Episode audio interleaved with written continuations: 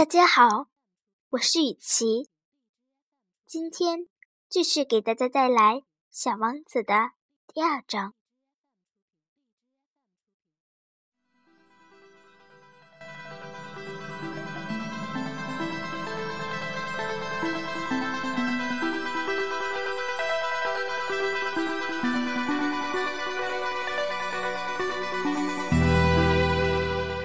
我就这样孤单的生活着，没有一个能真正谈得来的人。一直到六年前，在撒哈拉沙漠上发生了那次事故，我飞机的发动机里某个零件罢了工。由于当时我既没有带机械师，也没有带旅客，所以。我就试图独自完成这个困难的维修工作，这对我来说是个生与死的问题。我随身带的水只够饮用一星期。第一天晚上，我在大沙漠上度过了一个新奇的夜晚。我比大海中。浮在小木牌上的遇难者还要孤独得多。而在第二天黎明，当一个奇怪的小声音叫醒我的时候，你们可以想见我当时是多么惊讶。这小小的声音说道：“请你给我画一只羊好吗？”啊！给我画一只羊。我像是受到惊雷轰击似的，一下子就站立起来。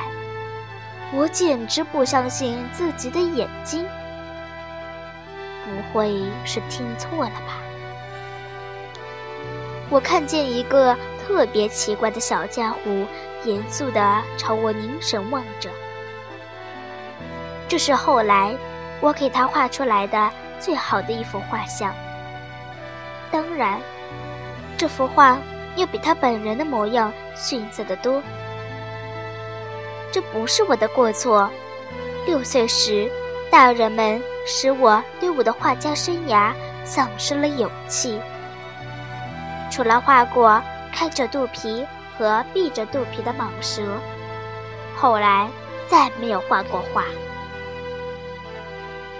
我惊奇地睁大眼睛，看着这突然出现的小家伙。你们不要忘记，我当时处在远离人烟千里之外的地方，而这个小家伙给我的印象是，他既不像明泪路的样子，也没有半点疲惫、饥渴、惧怕的神情。我几乎不相信，旷无人烟的大沙漠中有这样一个孩子存在。当我在惊讶之中，终于又能说出话来的时候，对他说道：“唉，你在这儿干什么？”可是，他却从从容容的，好像有一件重要的事一般，对我重复的说道：“请给我画一只羊。”当一种神秘的东西让你震慑的时候，你是不敢不听从它的控制的。在这渺无人烟的沙漠上，面临死亡的危险的情况下，尽管这样的举动使我感到十分荒唐，我还是掏出了一张纸和一支钢笔。这时，我却又记起。我只学过地理、历史、算术和语法，就有点不快的对小家伙说：“我不会画画。”他回答我说：“没有关系，给我画一只羊吧。”因为我从来没有画过羊，我就给他重画我所仅仅会画的两幅画中。那副闭着肚皮的巨蟒，不不，我不要肚子里还有一头象的大蟒蛇。他说完话，更让我对他刮目相看了。他接着说：“巨蟒是可怕的动物，大象又是庞然大物。我住的地方非常小，我需要一只羊，给我画一只羊吧。”我就给他画了。他认真的看着，随后又说：“我不要，这只羊已经病得很重了，给我重新画一只。”我又画了起来。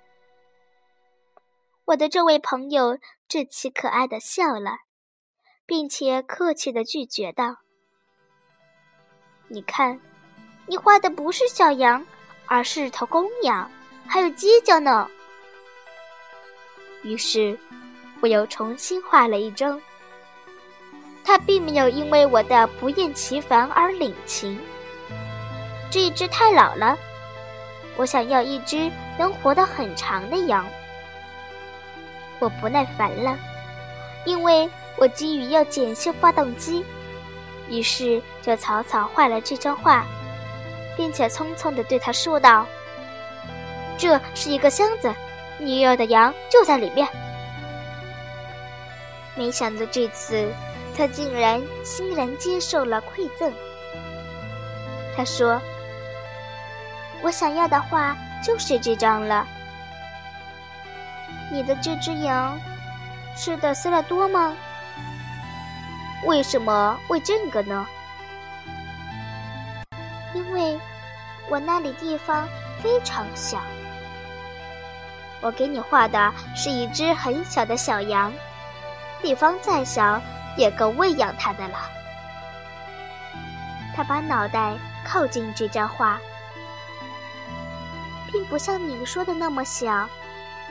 瞧，他睡着了。就这样，我认识了小王子。